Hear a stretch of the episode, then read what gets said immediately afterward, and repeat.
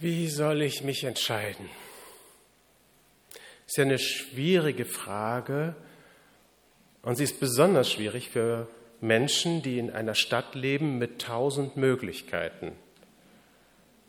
Ich habe es an diesem Wochenende schon mal erwähnt. Marco Reuse hat mir erklärt, Hannover sei eine richtige Stadt.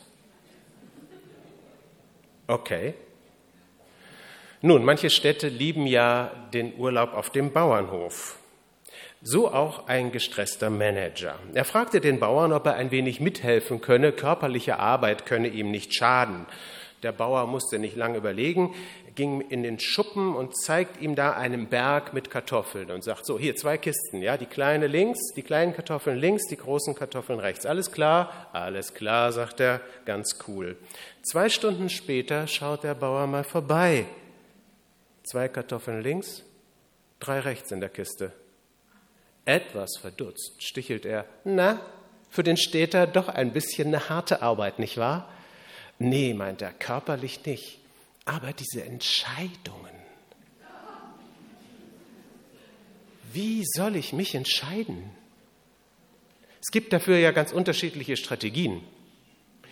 Es gibt, interessant, du hast es schon äh, vorher gefragt, es gibt ja Leute, die möglichst schnell entscheiden, nach dem Motto, lieber falsch als zu spät entscheiden.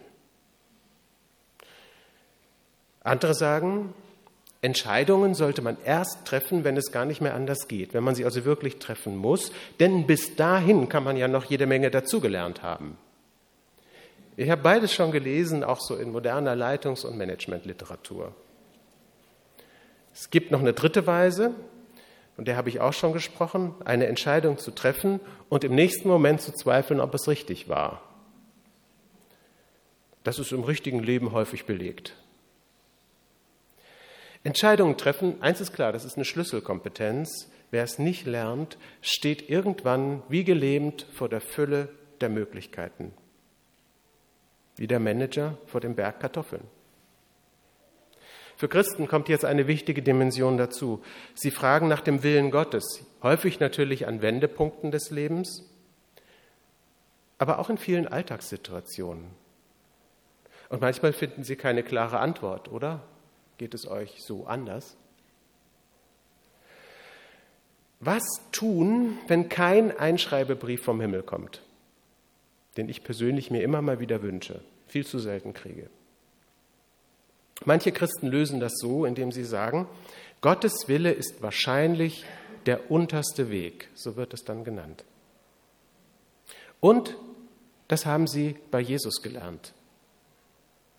Ich frage mich nur, ob Sie immer die richtige Konsequenz daraus ziehen. Etwa wenn Sie sagen, was dir am schwersten fällt, verlangt wahrscheinlich Gott von dir. Wenn ich dann zusagen würde, hier wüsstet ihr, wie es gemeint ist. Meine Frau Anne hat in einem Diakonissenkrankenhaus ihren Beruf erlernt und ich darf das erzählen, ihre schlimmste Befürchtung war, der Herr könne sie als Diakonisse berufen. Was bin ich froh, dass der Herr ein Einsehen hatte. Will sagen, als vereinfachte Regel nützt das nichts, auch wenn diese grundsätzliche Tendenz nach unten bei Jesus gut abgelesen ist. Manchmal ist sogar der unterste Weg gerade nicht im Sinne Gottes.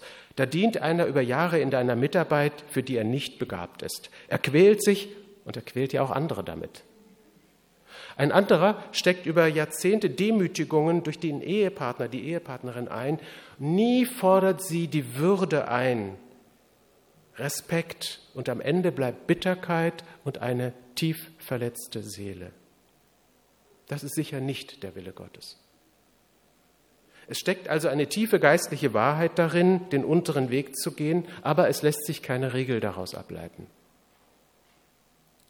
Nun gibt es auch die umgekehrte Denkweise, heute mehr denn je. Da ich doch Gottes geliebtes Kind bin, kann es doch nicht sein, dass er mich leiden lässt. Wenn er es tut, dann verstehe ich ihn gar nicht mehr.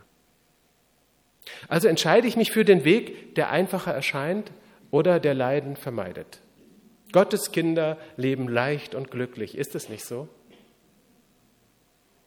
offensichtlich ist auch das verkürzt. Wie viel können wir als Menschen leisten? Wie viel können wir auch leiden, wenn es nur Sinn macht? Sinn zu spüren ist offenbar wichtiger, als Leid zu vermeiden. Der Psychiater Viktor Frankl hat den Satz geprägt, wer ein Wozu im Leben hat, erträgt fast jedes Wie. Und er wusste, wovon er spricht, denn er hatte das KZ überlebt. Ich muss dabei an den Propheten Jeremia denken, weil der auch durch tiefes Leid gegangen ist und an einer Stelle seines Lebens stand er überraschend vor einer lebenswichtigen Entscheidung. Was war da los? Der Prophet Jeremia wirkte 625 bis etwa, man weiß es nicht genau, 585 vor Christus in Jerusalem und rief das Volk zur Buße auf. Kein einfacher Job. Wenn ihr nicht umkehrt, geht Jerusalem unter. Und keiner hörte. Und so kam es. Babylonische Truppen marschierten ein, Jerusalem wurde eingenommen und zerstört, die Oberschicht des Landes nach Babylon deportiert. Jeremia marschierte im Treck gefangen mit in die Fremde und ist jetzt schon eine Tagesreise von seiner Heimat von Jerusalem entfernt, als plötzlich der Chef der Leibgarde des Königs, des babylonischen Königs, vor ihm steht und der stellt ihn vor eine unerwartete Entscheidung. Jetzt muss Jeremia einmal mehr den Willen Gottes für sein Leben herausfinden. Ich lese aus Jesaja, äh, Jeremia 40. Der Herr sprach wieder zu Jeremia, nachdem dieser von Nebuzaradan, dem Befehlshaber der Leibwache in Rama, erkannt wurde und freigelassen worden war. Jeremia befand sich dort mit gefesselten Händen unter all den Leuten aus Jerusalem und Juda, die als Gefangene nach Babylon gebracht werden sollten. Doch der Befehlshaber der Leibwache entdeckte ihn, ließ ihn zu sich bringen und sagte zu ihm, der Herr, dein Gott, hat diesem Land das Unheil im Voraus angedroht, das jetzt eingetroffen ist. Er hat seine Drohung wahrgemacht. Weil ihr euch gegen ihn verfehlt und nicht auf ihn gehört habt, musste es so kommen. Aber dir nehme ich jetzt die Fesseln ab. Du sollst frei sein. Wenn du mit mir nach Babylon gehen willst, dann komm mit. Ich werde mich um dich kümmern. Willst du nicht mitkommen, ist es auch gut. Das ganze Land hier steht dir offen. Du kannst gehen, wohin du willst. Als sich Jeremia nicht sogleich entscheiden konnte, sagte Nebuzaradan zu ihm, Kehr doch zurück zu Gedalia, dem Sohn Aikams und Enkel Schafans, den der König von Babylon als Statthalter über die Städte von Juda eingesetzt hat. Du kannst bei ihm wohnen und mitten unter deinem Volk bleiben. Du musst es aber nicht. Du kannst gehen, wohin du willst. Nebuzaradan machte Jeremia noch ein Geschenk und gab ihm Verpflegung mit auf den Weg. Also wie soll sich Jeremia jetzt hier entscheiden? Zeitlebens hat er Menschen Gottes Wort ausgerichtet und das war vergeblich, muss man sagen. Er wurde von seinem Volk gedemütigt, er wurde gemobbt, er wurde eingesperrt, wenn man so seine Geschichte liest, keine schöne. Und nun ist seine Warnung Wirklichkeit geworden und jetzt ausgerechnet der heidnische Eroberer erkennt ihn als Propheten an. Er lässt ihm jetzt die Wahl, was soll er tun? Also Plan A. Er könnte mitziehen nach Babylon, es würde ihm dort gut gehen, er würde als bevorzugter Gast des Staates unter der persönlichen Obhut dieses Kommandanten leben. Er könnte mit einer schönen Wohnung und einer ordentlichen Pension rechnen. Er wäre sogar als Prophet anerkannt. Der Kommandant spricht vom Herrn. Da steht der hebräische Gottesname Yahweh. Zum Mitschreiben. Ein Heide fasst Jeremias Botschaft zusammen. Er ist wohl kein Glaubensbruder, wie wir sagen würden, aber ein Sympathisant. Plan B. Jeremia geht zurück in das Land, in dem Trümmer auf verbrannter Erde liegen, wo die Bewohner entmutigt, führungslos, alles was lesen und schreiben kann, ist ja deportiert, und moralisch auf dem Nullpunkt sind. Wirtschaftlich sowieso und geistlich sicher auch. Zurück zu den Leuten, die ihn gewaltsam abgelehnt hatten. Der Kommandant sagt, komm, das ganze Land steht dir offen. Wie soll er sich entscheiden und was ist der Wille Gottes für sein Leben? Bislang gab es keinen Zweifel. Gott hat ihn sehr klar zum Propheten berufen. Jeremia war das ja gar nicht recht. Er beklagt sich mehrfach bitter darüber. Ich zitiere nur mal aus Jeremia 20. Du hast mich verführt, Herr, und ich habe mich verführen lassen. Du hast mich gepackt und mir Gewalt angetan. Nun spotten sie immerzu über mich, alle lachen mich aus. Ein Traum von Prophetenleben. Aber Gott entlässt ihn nicht. Und jetzt im Gefangenentreck vor diese Entscheidung gestellt, was sagt ihm Gott jetzt? Zu Beginn des Berichtes heißt es ja, wie so oft in Prophetenbüchern, der Herr sprach. Der Herr sprach wieder zu Jeremia. Wir lesen es oft und dann folgt ja immer so ein Wort des Herrn. Bibelleser kennen das. Aber was sagt er hier eigentlich? Es wird groß angekündigt und dann kommt nichts. Das Wort wird feierlich eingeleitet und bleibt dann aus. Hat Gott Luft geholt und dann doch nichts gesagt? Oder hat vielleicht ein Übersetzer oder ein Abschreiber irgendwas vergessen? Ich würde mal eine dritte Möglichkeit in Betracht ziehen und möchte die mit euch durchdenken. Vielleicht will uns dieses Rätsel auf eine Spur bringen. Könnte es sein, dass das Reden Gottes genau in dem Angebot des Kommandanten besteht, du hast die freie Wahl? Aus meinem Leben kenne ich solche Momente. Ich habe vorhin von einem dieser Momente erzählt. Ich schätze mal, ich bin damit auch nicht allein hier in diesem Raum. Aber was ist dann mit Gottes Plan in meinem Leben?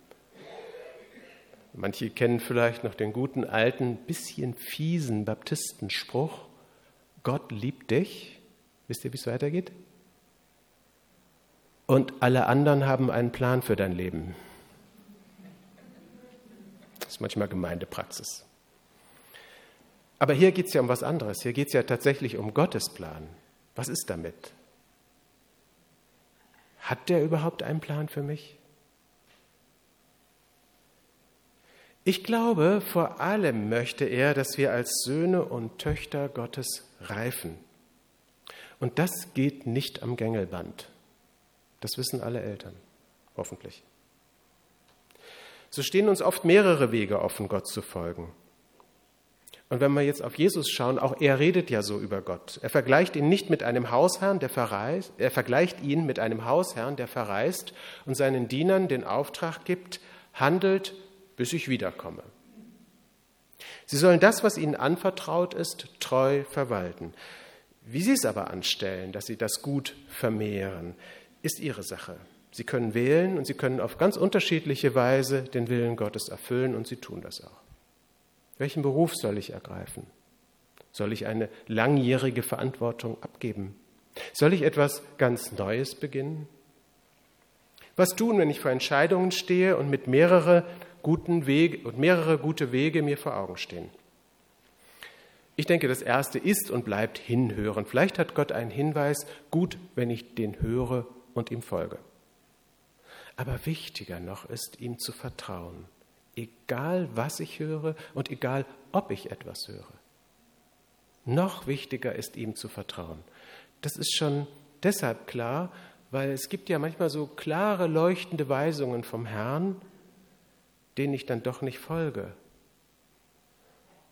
weil ich ihm doch nicht genug vertraue. Ein Gedankenexperiment, nur mal so. Wenn Gott der Gemeinde glasklar sagen würde, Versucht alles, um die Menschen in eurer Umgebung in Liebe mit Christus bekannt zu machen. Ja, also wenn Gott das sagen würde. Würdet ihr es tun? Gottes Willen zu erkennen ist gar nicht der schwierigste Punkt. Der Punkt ist, möchte ich es tun? Und mache ich mich auf den Weg? Und ein anderer Punkt ist, in welcher Haltung tue ich es? Vertrauensvoll oder ängstlich? Liebevoll oder selbstgerecht? Zurück zu Jeremia. Gottes Wort für ihn ist ja, so meine Deutung, dass er keines bekommt, dass er die Wahl hat. Und er entscheidet sich. Wir lesen ein Vers weiter. Jeremia ging daraufhin zu Gedalia nach Mitzpah und lebte mitten unter den Leuten, die im Land zurückgeblieben waren. Das heißt, er verzichtet auf den Ruhestand in einer bequemen Umgebung. Er geht zurück nach Judäa in das zerstörte Land, wo die Leute ihn abgelehnt hatten. Er will bei den Menschen sein, die, naja, vielleicht in mehrerer Hinsicht jetzt zurückgeblieben sind, Er will sie nicht im Stich lassen. Wie kommt er zu so einer Entscheidung? Woher kommt die Gewissheit oder wenigstens so eine Ahnung, dass genau dieser Weg Gott ehrt? Also ich kann es nur auf dem Hintergrund seines ganzen Lebens verstehen. Seine Entscheidung ist die eines reifen Menschen in der Nachfolge Gottes. Denn Jeremia, ich habe es schon erwähnt, der hatte ja nie ein einfaches Leben, auch nicht in seinem Umgang mit Gott. Und sein Auftrag war ja auch bedrückend, wenn ich mir das vorstellen würde als seinen Auftrag für mich. Auf Weiher, ausreißen und niederreißen, vernichten und einreißen. Und dann zu guter Letzt heißt es dann auch aufbauen und einpflanzen. Lest mal nach Kapitel 1. Er hat auch gegen diese Aufgabe aufbegehrt. Lieber wollte er gar nicht erst geboren sein, als so weiterzumachen. Aber Gott hat seinen Auftrag wiederholt. Einmal sagt er sogar, ich finde, das setzt dem Sache, das setzt dem die Krone auf. Wenn schon der Wettlauf mit Fußgängern dich ermüdet, wie willst du mit Pferden um die Wette laufen? Ups. Und Jeremia hat wieder zurückgefunden zu seinem Dienst. Und was wohl der Punkt ist, am Ende vertraut er Gott. Darin ist er gereift. Und nun kann er eine Entscheidung treffen, ohne dass Gott ihm da irgendeinen Weg vorschreibt. Er erkennt Gottes Willen aus dem Muster, das Gott bisher in sein Leben hineingewebt hat. Er fragt, wo komme ich her? und weiß, dass er seinen Landsleuten treu bleiben wird. Wenn auch erst nach einigem Nachdenken. Das wird ja auch deutlich. So lernt er auf Sicherheiten verzichten. Die hätte er in Babylon. Ihm bleibt also jetzt nichts als das Gottvertrauen, aber das ist ihm so wichtig, dass er sich daran festhält und er wählt diesen Weg, lieber nur von Gott abhängig zu sein, als alle Garantien schon in der Tasche zu haben. Und er trägt die Folgen im Übrigen ja auch, denn seine Landsleute sind nicht plötzlich freundlicher geworden zu ihm, sie nehmen ihn sogar gefangen und als sie außer Landes fliehen, nehmen sie ihn mit und da verliert sich so sein Weg für uns im Dunkeln. Wir wissen nicht genau, wie es weiterging. Aber er blieb seiner Berufung treu. Wie treffen wir also Entscheidungen? Ein Weg ist zu fragen, wo komme ich her? Welchen Muster, welches Muster hat Gott bisher in mein Leben hineingewebt? Wenn wir keine eindeutige Führung von Gott erkennen können, dann tun wir gut daran, die Akzente zu betonen, die eben Gott schon gesetzt hat. Wie hat er bisher in deine Lebensgeschichte gesprochen? Wie hat er deine Persönlichkeit geformt? Was hast du so über dich und über den Willen Gottes ganz grundsätzlich gelernt? Vielleicht erkennst du dieses Muster, an dem du dich orientieren kannst. Ich denke, das braucht einige Zeit, dieses Muster zu erkennen. Natürlich braucht es auch einige Zeit, bis es überhaupt entsteht. Und vielleicht erkennt man es nicht auf den ersten Blick. Deshalb macht es Sinn, nicht erst danach zu suchen, wenn eine wichtige Entscheidung bevorsteht. Wie geht Gott mit dir um? Ganz alltäglich. Wie formt er dich? Was lehrt er dich? Was hat er dich vielleicht schon heute Morgen gelehrt?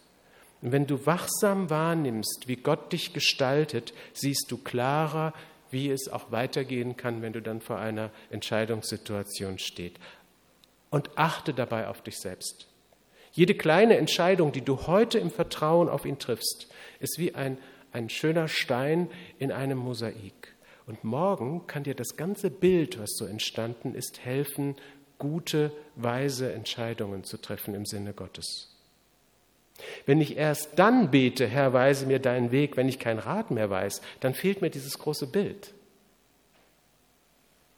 Wenn ich aber dauerhaft mit Gott im Gespräch bin, auch vielleicht ohne aktuellen, schwerwiegenden Anlass, dann reifen gute Entschlüsse in mir. Also, immer werde ich zunächst nach der klaren Führung Gottes fragen. Gottes Wille ist oft erstaunlich klar.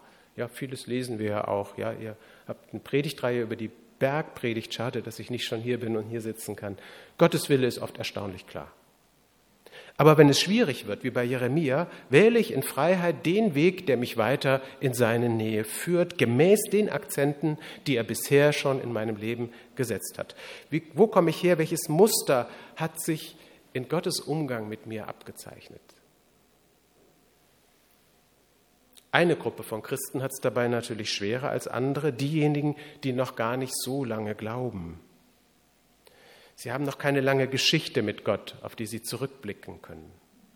Vielleicht ist das auch ein Grund dafür, warum junge Christen häufiger berichten, dass sie eine deutliche Weisung von Gott bekommen.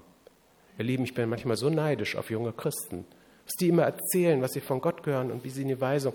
Aber ich glaube, das hängt, das mag damit zusammenhängen, dass sie es auch mehr brauchen.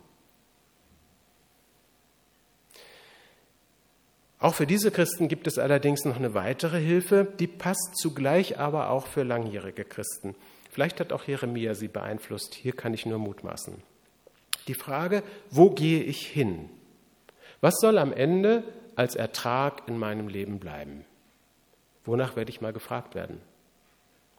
Für Jeremia könnte das heißen, soll am Ende gesagt werden, er habe nach einem langen Leben als Prophet seinen wohlverdienten Ruhestand angetreten.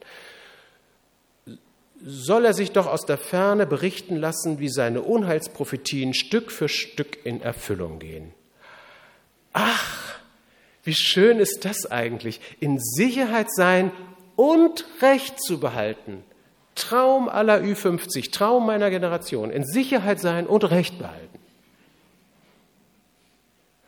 Oder soll am Ende gesagt werden, ups, er hat es schon wieder getan. Er konnte das nicht lassen. Er ging erneut zu seinem Volk, trat wieder für Gott und sein Wort ein. Er hat es wieder mit seinem Leben und mit seinem Leiden beglaubigt und er ist seiner Berufung treu geblieben. Jeremia entschied sich gegen die Sicherheit für den Glaubensschritt und ich bewundere ihn dafür und er ist mir Vorbild. Er entschied sich gegen den Ruhestand und für die Menschen, für die er schon immer gelebt hatte. Er legt die Echtheitsprüfung auf sein Leben ab. Nun, für uns verschwindet ja dann sein Leben im Dunkeln. Wir wissen nicht genau, wie es geendet hat. Es gibt da Vermutungen. Aber was wird Gott am Ende zu seinem Leben sagen? Etwa diese Worte, ich lese sie in Matthäus 25, sehr gut, erwiderte der Herr. Du bist ein tüchtiger und treuer Diener. Du bist mit dem wenigen treu umgegangen. Darum will ich dir viel anvertrauen. Komm herein zum Freudenfest des Herrn. Wohin gehe ich? Was soll am Ende für ein Ertrag bleiben? Wonach soll mich Gott einmal fragen? Die Antwort hilft mir, reife Entscheidungen zu treffen. Wie treffe ich also gute Entscheidungen? Vier Hinweise. Erstens, gibt es eine klare Weisung von Gott? Jeremia hat zeitlebens danach gefragt. Ich denke, ihr fragt danach auch in eurem Leben. Zweitens, bleiben mehrere Wege offen. Gott lässt dir die Wahl. Wichtiger ist, dass du ihm vertraust und dann auch gehst. Drittens, eine reife Entscheidung ist nicht Sache eines Augenblicks. Sie erwächst aus einem Leben in der Nachfolge Jesu.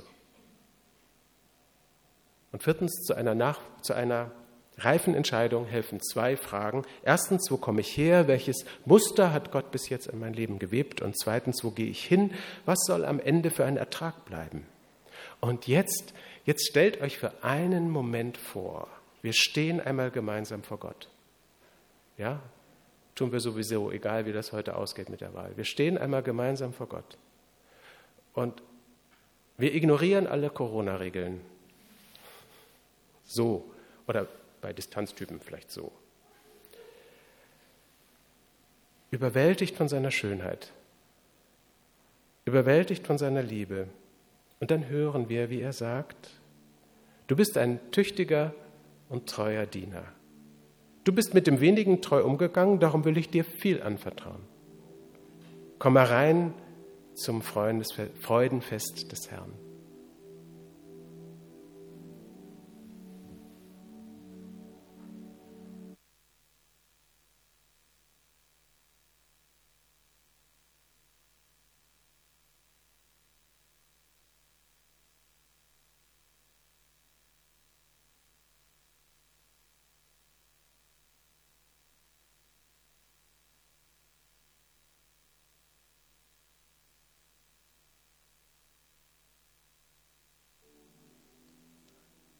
Zeit zu antworten. Zeit, das, was in euch angestoßen und bewegt ist, im Gebet vor Gott zu bringen. Wir nehmen uns die Zeit. Wer betet, wer tritt vor